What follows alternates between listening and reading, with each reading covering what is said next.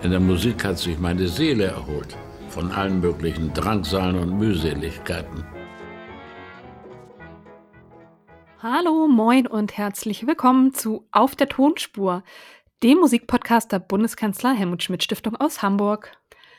Wir, das sind Merle und Hendrik. Und wir nehmen euch heute wieder mit auf eine musikalische Reise durch die Zeit.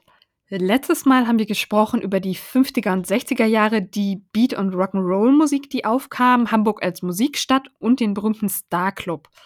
Henrik, worum geht's denn heute? Ja, heute machen wir weiter mit der Musik der sogenannten 68er, der ersten Protestgeneration nach dem Zweiten Weltkrieg. Ja, und 1968, das steht heute für das Jahr der Revolte. Nicht nur in Deutschland, sondern auch in den USA, Frankreich und Japan gab es so etwas wie eine ja, Protestgeneration. Ja, was bedeutet das? Also 1968 äh, wird äh, meiner Meinung nach sehr viel verklärt. Es äh, ja, herrschen sehr viele diffuse Bilder. Ähm, aber zum Großteil beschreibt das Chiffre 1968 den Protest der Studierenden oder der außerparlamentarischen Opposition in Deutschland, den Protest gegen den Vietnamkrieg. Aber es wird auch häufig verbunden mit dem Aufkommen alternativer Lebensweisen, Lebensentwürfe, ja, auch mit ja, der Hippie-Bewegung beispielsweise, mit dem Aufkommen neuer Drogen, die sehr populär werden, wie Marihuana, Haschisch oder auch LSD. Ähm, genau, und vieles kam eben auch aus den USA nach Deutschland, nach Europa herübergeschwappt. Und ähm, ja, ein Spezifikum für das Deutsche 1968 ist vor allem auch diese generationelle Auseinandersetzung, die es so in der Form in anderen Ländern natürlich nicht gegeben hat, weil es sie nicht geben konnte. Denn in Deutschland hatten wir ja schon in der letzten Episode auch schon, ähm, saßen eben noch viele NS-Täter in ihren Ämtern und waren, äh, ja, waren als Funktionäre in der Bundesrepublik tätig. Und äh, daran endete eben auch der wirtschaftliche Aufstieg eigentlich wenig. Das heißt, soziale Liberalisierung gab es dann auch eher weniger. Deutschland wurde zwar entnazifiziert, doch offenbar nicht so gründlich. Und offenbar behielten viele NS-Funktionäre, die damals schon eben ein hohes Amt innehatten, äh, dieses entweder weiter blieben ebenso auch an den Hochschulen. Und ja, das beste Beispiel dafür, beziehungsweise symptomatisch vielmehr, ist wohl der Bundeskanzler jener Zeit, Kurt Georg Kiesinger. Der war Bundeskanzler von 1966 bis 1969 und eben auch ab 1933 NSDAP-Mitglied gewesen, war also auch ein Funktionär äh, relativ hoch und eben später dann sogar Bundeskanzler und ein sehr populäres Bild war dann die Ohrfeige, die er dafür unter anderem kassierte, von Beate Glasfeld und zwar genau im Jahr 1968. Ein Lied aus jüngster Vergangenheit, das ist jetzt mal was anderes, das nimmt diese Auseinandersetzung sehr schön aufs Korn. Denn eigentlich spielen wir ja nur Musik aus der Zeit um eben diese Zeit auch ein bisschen wiederzuspiegeln. Aber das Lied ist so schön, das möchte ich euch allen nicht vorenthalten. Ja gut, alle waren Nazis, das war normal. Onkel Otto war Nazi und die Hildegard, das waren normale Leute mit normaler Frisur. Ja, ähm, das war jetzt Reinhard Grebe mit dem Lied Die 68er sind an allem schuld. Und äh, ja, äh, es geht richtigerweise um auch um das der Generation entgegenschlagende Unverständnis, genau jetzt zu rebellieren. Denn ja, schließlich geht es Westdeutschland super, wirtschaftlich auch astrein, es herrscht Vollbeschäftigung. Warum sollte man also jetzt gerade auf die Straße gehen? Hm. Und ähm, wenn wir jetzt sprechen von der ersten politisch motivierten Protestgeneration unter jungen Menschen in Nachkriegsdeutschland, dann kommen wir ja nicht umhin, mal darüber zu sprechen, wie das Verhältnis von Helmut Schmidt zu dieser Generation war. Und wenn ich die Recherchen zu unserer Ausstellung richtig im Kopf habe, dann war das Verhältnis kein besonders rosiges. Kann man sagen, dass die 68er ein richtiges Feindbild von Helmut Schmidt waren? Ja, das kann man sehr wohl sagen. Vor allem, also sie waren es nicht von Anfang an. Das ist, glaube ich, auch noch eine interessante Entwicklung, die ich in Vorbereitung zu dieser Episode ähm, las. Ähm, denn laut Schmidt-Biograf Hartmut Söll hegte er tatsächlich anfangs Sympathie für diese politisch engagierte, ja, Jugend will ich es nicht nennen, ne, aber für diese politisch engagierten Gruppen. Später jedoch sagte er das nunmehr berühmt gewordene Zitat, ähm, wo, in dem er von einer elitären Arroganz spricht dieser Gruppen. Ich kann das mal ganz kurz vorlesen. Zitat, diese elitäre Arroganz, die genauso gut von rechts außen kommen könnte, dieses Elitebewusstsein, alles, aber auch alles besser zu wissen als die dummen Arbeiter, die dummen Angestellten, die dummen Politiker, die dummen Professoren. Genau das kritisierte er später und sein Rat an die Studierenden war tatsächlich jetzt mal frei übersetzt, ähm, nicht so lange rumzustudieren. so, tatsächlich, ja. ja, wenn man da an seine eigene Studienzeit denkt, dann, äh, ja, naja, kann man das so oder so sehen. Schmidt entwickelte also, also eine Antipathie gegenüber diesen Gruppen und tatsächlich kann man auch sehen, dass ja sowohl die politisch engagierte jüngere Generation und Helmut Schmidt ein fast gegensätzliches Verständnis von Politik und Theorie hatten, aber eben auch von Praxis. Ich denke, das ist auch noch ein wichtiger Punkt, den wir hier erwähnen sollten, wenn wir uns die, äh, das Politikverständnis von Helmut Schmidt angucken. So hielt er es immer für richtig, Dinge im Parlamenten auszutragen und nicht auf der Straße. Das bedeutet, Diskussionen werden geführt, Debatten werden geführt, Argumente werden ausgetauscht. Aber solche neuartigen, ähm, neuartigen Formate wie Sit-ins oder eben auch Demonstrationen auf den Straßen und Forderungen auf der Straße aufzustellen, das war für ihn, ähm, war für ihn nichts so. Das war auch nicht sein Verständnis von Politik. Ähm, genau, und so begann eigentlich auch eine, eine, eine, Entfremdung zwischen beiden Seiten, um es mal so zu fassen. Und anfangs hat er sich noch mit äh, verschiedenen Studierendengruppen getroffen, in universitären Kontexten häufig, und diskutiert. Aber ähm, er ging weiter und weiter eben auf Konfrontationskurs und äh, ja, ein Zitat vom Oktober 1968 belegt seine, seine Haltung und seine Einstellung gegenüber diesen Gruppen ganz gut. Das lautete, Zitat, wir brauchen gute Juristen. Wir brauchen nicht so viele Soziologen und Politologen, wie wir gegenwärtig an den Universitäten produzieren. Genau, das Originalzitat ist tatsächlich auch noch etwas länger. So ist aber, der Sinn ist aber der gleiche. Und äh, das Zitat wurde damals jedoch schon aus dem Kontext gerissen und medial stark verbreitet und Helmut Schmidt somit eine ja, generelle Soziologiefeindlichkeit unterstellt. Ähm, ja, für unsere Freunde der kritischen Theorie ist vielleicht noch ganz interessant zu wissen, ähm, dass es dann einen Schriftwechsel zwischen Theodor W. Adorno, der ja mit Horkheimer die Dialektik der Aufklärung verfasst hatte, eine der Säulen der kritischen Theorie.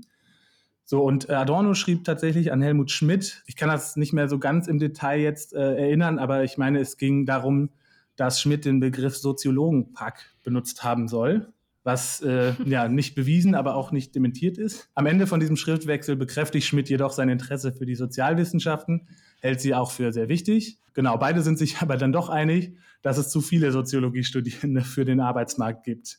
Ja, ähm, also witzige Anekdote finde ich. Und Schmidt hält sich dann auch in der Folge zurück, ähm, bleibt intern aber höchst kritisch dem Ganzen gegenüber. Was ein weiteres Zitat nochmal belegt. Er sagt nämlich, Zitat, ich kann nur lachen, wenn diese Herren die der Studentengeneration jene allgemeine idiotische Faschismustheorie eingeimpft haben, jetzt plötzlich anfangen zu weinen, wenn ihre eigenen Institute besetzt werden. Zum Beispiel Herr Professor Adorno. Ja, spannende Geschichte, die du da ausgegraben hast. Wusste ich auch noch nichts ähm, davon, dass es diesen Schriftwechsel gegeben haben soll. Also ich sehe, die beiden sind wohl keine Freunde mehr geworden. Okay. ähm. ich, glaube, ich glaube, Schmidt und die gesamte Sozialwissenschaft, die sind nicht mehr unbedingt zueinander gekommen. Äh, nee.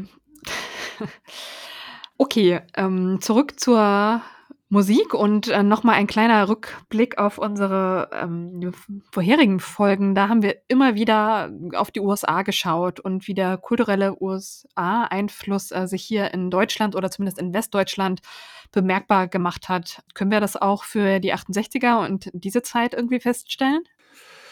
Ähm, ja, auf jeden Fall. Also einige Punkte, die oder einige äh, Bewegungen und Ideen, die rübergeschwappt sind, hatte ich ja schon erwähnt. Das war, ich glaube, was so unter dem äh, Schlagwort Globales 68 vielleicht zusammengefasst werden kann, ist natürlich diese Flower Power Hippie-Bewegung, die rüberkam. Ähm, aber vielmehr noch natürlich die Antikriegsstimmung. Gerade der Vietnamkrieg hat überall äh, Proteste hervorgebracht und äh, das war vielleicht auch etwas, was so alle verbunden hat, würde ich mal sagen. Genau, Hippie-Bewegung habe ich gerade genannt. Ja, ich erwähne hier am Rande nochmal das legendäre Woodstock-Festival, was man da auch wohl ein bisschen einsortieren kann, das im Jahr 1969 stattfand. Ende der 60er war beispielsweise die Beatles-Musik auch schon ein bisschen passé, was den äh, Massenerfolg betrifft. Das heißt, die wurden jetzt äh, nach und nach ja, ersetzt durch andere Musik, die ebenfalls meistens aus den USA oder aus Großbritannien kam. Ein Beispiel für die, ja, für die ja, wie soll ich das nennen, wie soll ich das nennen, für, ähm, ist ja kein Misserfolg, aber zum Beispiel das Konzeptalbum Sgt. Pepper's Lonely Hearts Club der Beatles schaffte es, äh, also kein Song, keine Single von diesem Album schaffte es irgendwann nochmal in die Charts. Genau, aber witzigerweise hatten wir in der Vorbereitung darüber gesprochen, über das Woodstock Festival. Und ähm, ja, das sind nicht nur, also es sind natürlich Einflüsse aus den USA. Und du hast auch erzählt, dass es ein Woodstock Festival, einen Verschnitt davon zumindest in Deutschland gibt. Was war das denn? Gab. Ja, Verschnitt ist gut. Ähm, tatsächlich gab es ein großes Festival in Deutschland 1970, was als deutsches Woodstock äh, tatsächlich ähm, gedacht war, nämlich auf der Ostseeinsel Fehmarn. Ja, äh, lustige Idee, äh, sich diese Insel auszugucken, ähm, nämlich das Fehmarn Love and Peace Festival. Und ja, da hatte man wohl ganz große Pläne mit äh, vielen Zehntausenden Besuchern, die da kommen sollten. Das Ganze sollte extrem groß aufgezogen sein. Ähm, aber letztendlich sind da nur 25.000 Besucher gekommen, wenn ich mich recht erinnere. Ähm, war dann aber unterm Strich ähm, doch recht erfolgreich und ja, man merkt da an allen Ecken und Enden die, die Anlehnung an das ähm, Originalfestival in den USA. Ne? Die Plakate, die sind im ähnlichen Stil gemacht worden. Man hat versucht, die gleichen Stars einzuladen, unter anderem Jimi Hendrix, der ja mit seinem Auftritt in Woodstock absolut auf dem Höhepunkt seiner Karriere stand. Und ähm, der kam tatsächlich nach Fehmarn gereist, ähm, 1970, und hat da sein letztes äh, Live, großes Live-Konzert gegeben, Open Air, bevor er dann wenige Tage später gestorben ist, ähm, im September 1970. Jimi Hendrix ja auch ähm, bekanntermaßen nur 27 Jahre alt geworden und ja, hatte massive Drogenprobleme, ähm, an denen er, meine ich, letztendlich dann auch gestorben ist. Ja, und seinen letzten Auftritt hier in Fehmarn und da steht tatsächlich ein Gedenkstein heute. Also man geht da so über den Deich, ich habe den mal besucht, so eine grüne Fläche, ein Campingplatz und dann steht da mitten im Nichts dieser eine Stein. Das ist ein bisschen skurril, aber ja, schöne Geschichte. Ja, auf jeden Fall. Also das wusste ich auch nicht, dass Jimi Hendrix letzter großer Auftritt auf der Insel Fehmarn war. Ähm, und dass es da auch noch einen Stein gibt und dass du auch noch zu diesem Stein gehst. Ja, das ist alles in allem auf jeden Fall eine sehr unterhaltsame Geschichte. Ja, äh, Jimi Hendrix, du hast es erwähnt, auch Mitglied im Club 27, wie es zynisch heißt, ne, derjenigen, die äh, mit 27 das Zeitliche segnen, häufig unter Drogeneinfluss. Und ich hatte es vorhin schon ein bisschen angeschnitten. Genau, die 68er Musik, Sommer 68. Ja, da geht es auch sehr, sehr viel um Drogen äh, und auch viele Teile der Musik äh, sind unter Drogeneinfluss zustande gekommen. Viele Alben, viele ganze Alben wurden unter Drogeneinfluss äh, produziert. Genau, und Jimi Hendrix, du sagtest, hatte dort dann seinen Höhepunkt der Karriere, äh, seiner Karriere, die er 1966 begann. Und äh, jetzt hören wir mal rein. Also, wie gesagt, Jimi Hendrix ja auch einer der Namen. Wenn man an 68 Musik denkt, dann kommt man um Jimi Hendrix und eigentlich auch um Bob Dylan kaum rum. Und äh, jetzt hören wir eine ein Lied, das beide vereint. Tatsächlich hat äh, Bob Dylan dieses Lied 1967 geschrieben und äh, Jimi Hendrix dann in einer sogenannten Hendrix-Version, wen wundert's, ein Jahr später äh, verändert. Und dieser Song wurde super erfolgreich. Und zwar handelt es sich natürlich um All Along the Watchtower. Und da hören wir jetzt mal rein. There must be some kind of way out of here. Say the joker to the thief. There's too much confusion. I can't get no relief.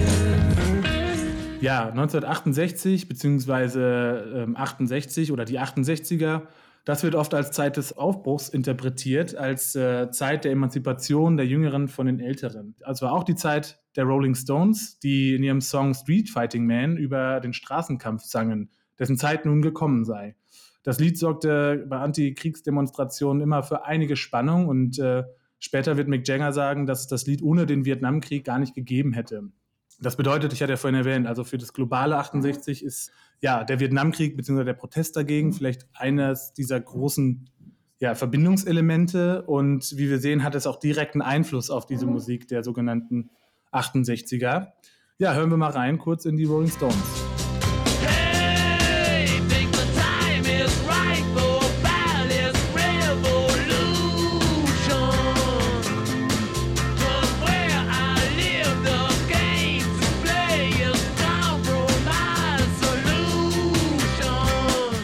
68, wie gesagt, Zeit des Aufbruchs, Zeit der Veränderung und äh, nicht nur in Street Fighting Man schwingt auch immer die Gewaltfrage etwas mit. Denn 68er, das war auch die Zeit der radikalen Ideen, die Zeit der revolutionären Ideen.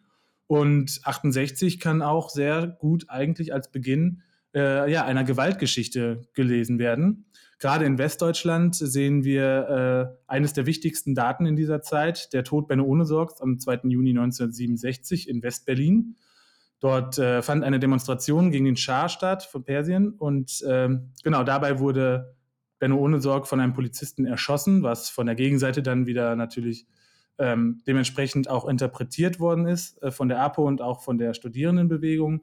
Und es fand eine zunehmende Radikalisierung dieser Gruppen statt. Ähm, ganz kurz nochmal zum Kontext. Die APO war die sogenannte außerparlamentarische Opposition.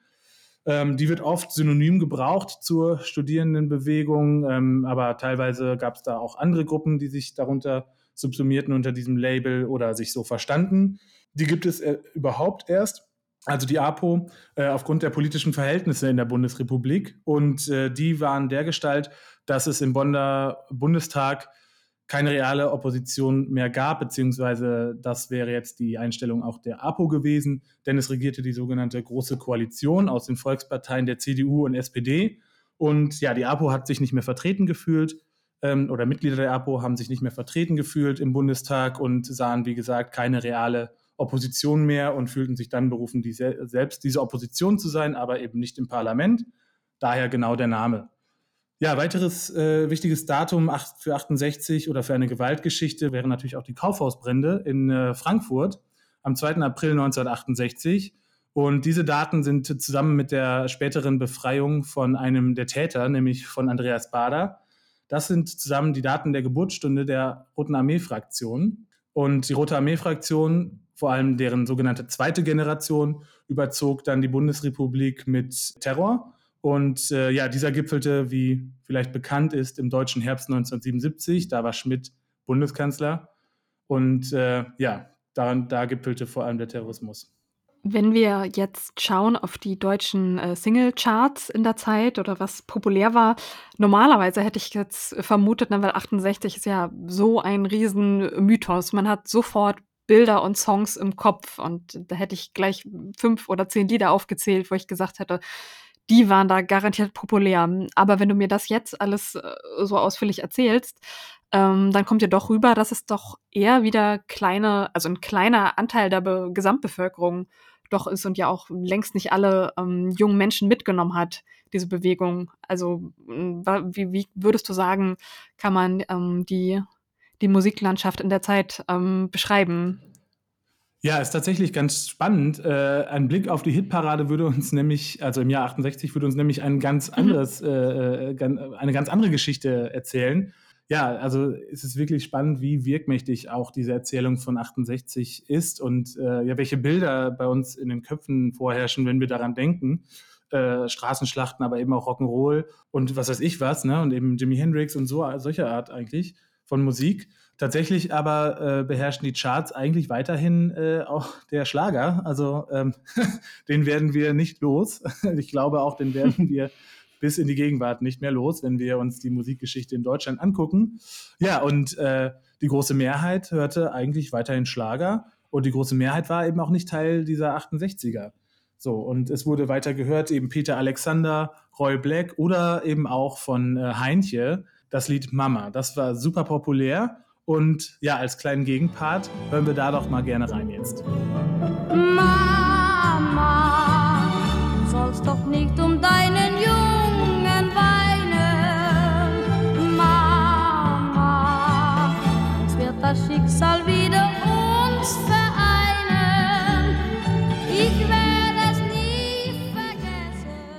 Das war Heintje jetzt mit dem Lied Mama und ähm, ja, witzigerweise hörten die Deutschen weiterhin am liebsten Deutsches, auch wenn es aus den Niederlanden kam.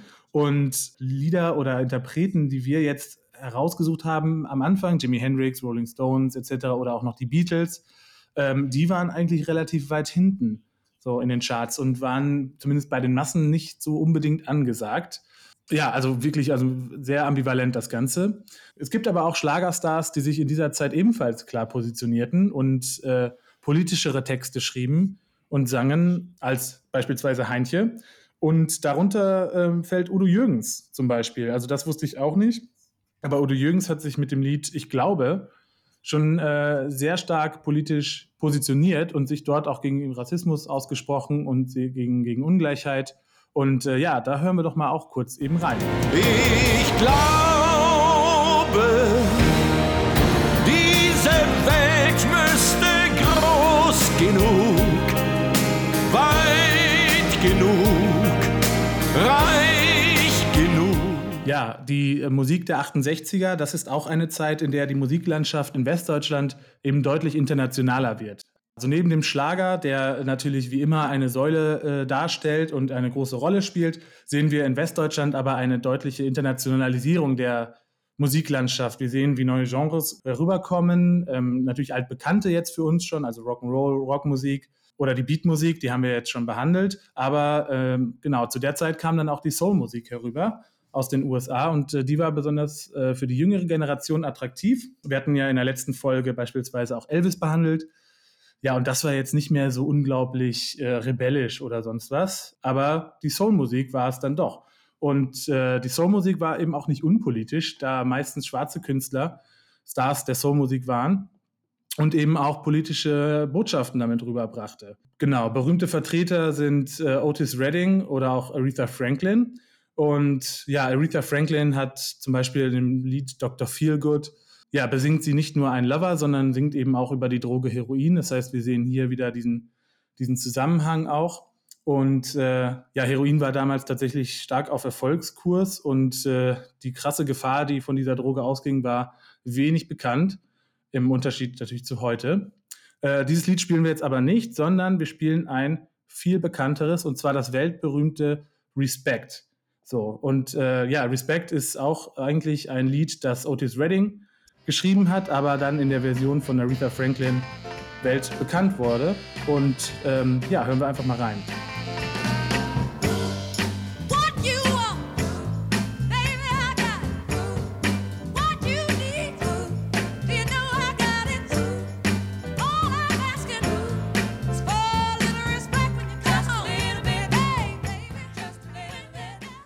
Ja, das war Aretha Franklin mit Respect und äh, die Version von Franklin wurde, wie gesagt, zu einem Hit der Soulmusik und eben auch dann interessanterweise von der feministischen Bewegung aufgegriffen.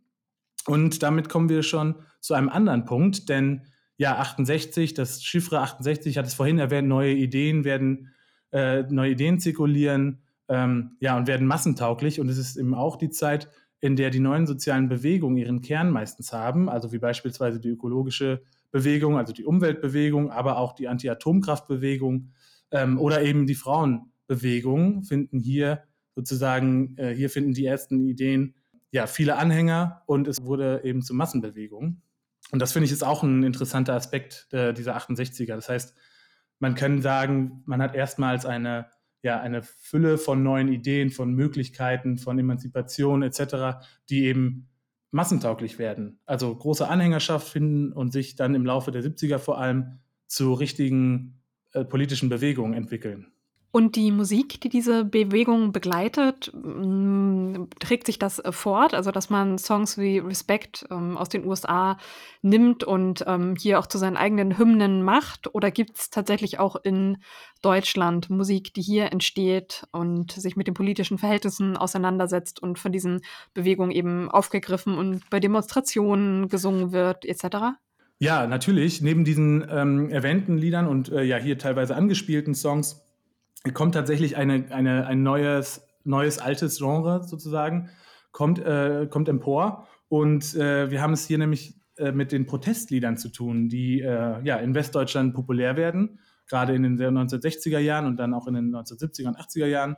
Und das sind, ist ja eine Unterart von Chansons oder eine Art und Weise eben dieser französischen Chansons, dann eben auf Deutsch. Und das werden so klassische Protestlieder. Das heißt, wir sprechen hier dann häufig von Liedermachern, die mit einer Gitarre auf der Bühne stehen und moralisch irgendwelche Missverhältnisse anklagen, beispielsweise.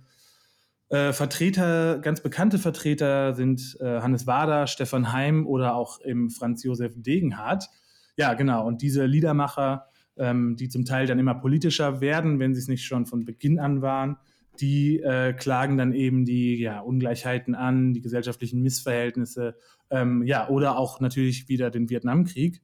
Und äh, ich also meiner Meinung nach werden diese, diese Liedermacher und diese Protestliedermacher eine wichtige Säule in den sozialen Bewegungen. Denn ja, man kennt irgendwie dieses vielleicht nicht richtige Bild, aber eben dieses Bild von einem, äh, von einem Lagerfeuer, um das man sitzt und dann wird da mit Gitarre eben gesungen ne? und dann werden da eben ja, die Missstände dieser Welt angeprangert. Ähm, genau, und damit ihr mal einen Eindruck davon bekommt, wie sowas aussehen kann oder sich anhört besser, können wir mal in Franz Josef Degenhardts Lehrstück der vier Partisanen reinhören. Das Lied handelt ja vom Vietnamkrieg und dem Kampf der Vietnamesen gegen die US-Soldaten am sogenannten Mondfalterfluss. Das war bei Danang am Mondfalterfluss. Sie waren nur vier und ein leichtes MG.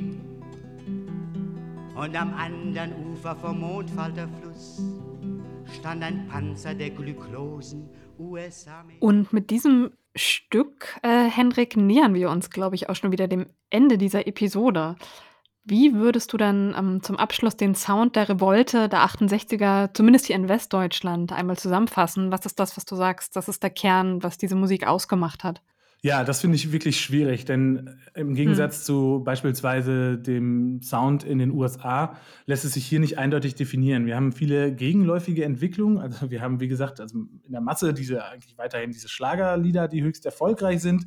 Dann haben wir aber vor allem in der Erinnerung und auch natürlich real diese Songs, die eben diese Protestleute, die auf die Straße gegangen sind, gehört haben. Darunter viele verschiedene Genres, viele Musikrichtungen. Ähm, ich denke, ein Haupt äh, Aspekt ist, dass eben äh, ja, es sehr divers ist und sehr international. Also Soulmusik, Rock'n'Roll, Liedermacher, wir haben alles dabei. Äh, ich würde sagen, dass die Texte vor allem etwas auch also rebellischer werden, dass man da vielleicht etwas klarer auch wird in den Forderungen, die dort artikuliert werden. Ähm, genau, aber gesamtgesellschaftlich würde ich dann schon sagen, dass sich zumindest für dieses Jahr oder für 67 und 68, 69 ja, dass die Mehrheitsgesellschaft da ihrem Fable für den Schlager treu bleibt und äh, deutsche Musik oder deutschsprachige Musik vor allem einfach sehr populär bleibt. Ja, vielen Dank. Ähm, ich habe viel gelernt wieder. Danke, dass du das ähm, so toll vorbereitet hast heute. Und ich werde auf jeden Fall auf das Jahr 68 ähm, in Zukunft ein bisschen anders blicken als vorher. Ja, also danke an alle, die heute wieder mit dabei waren, dass ihr bis hierhin zugehört habt. Und in der nächsten Folge, da wird es gehen um den Kalten Krieg in der Musik. Bis zum nächsten Mal. Tschüss. Tschüss.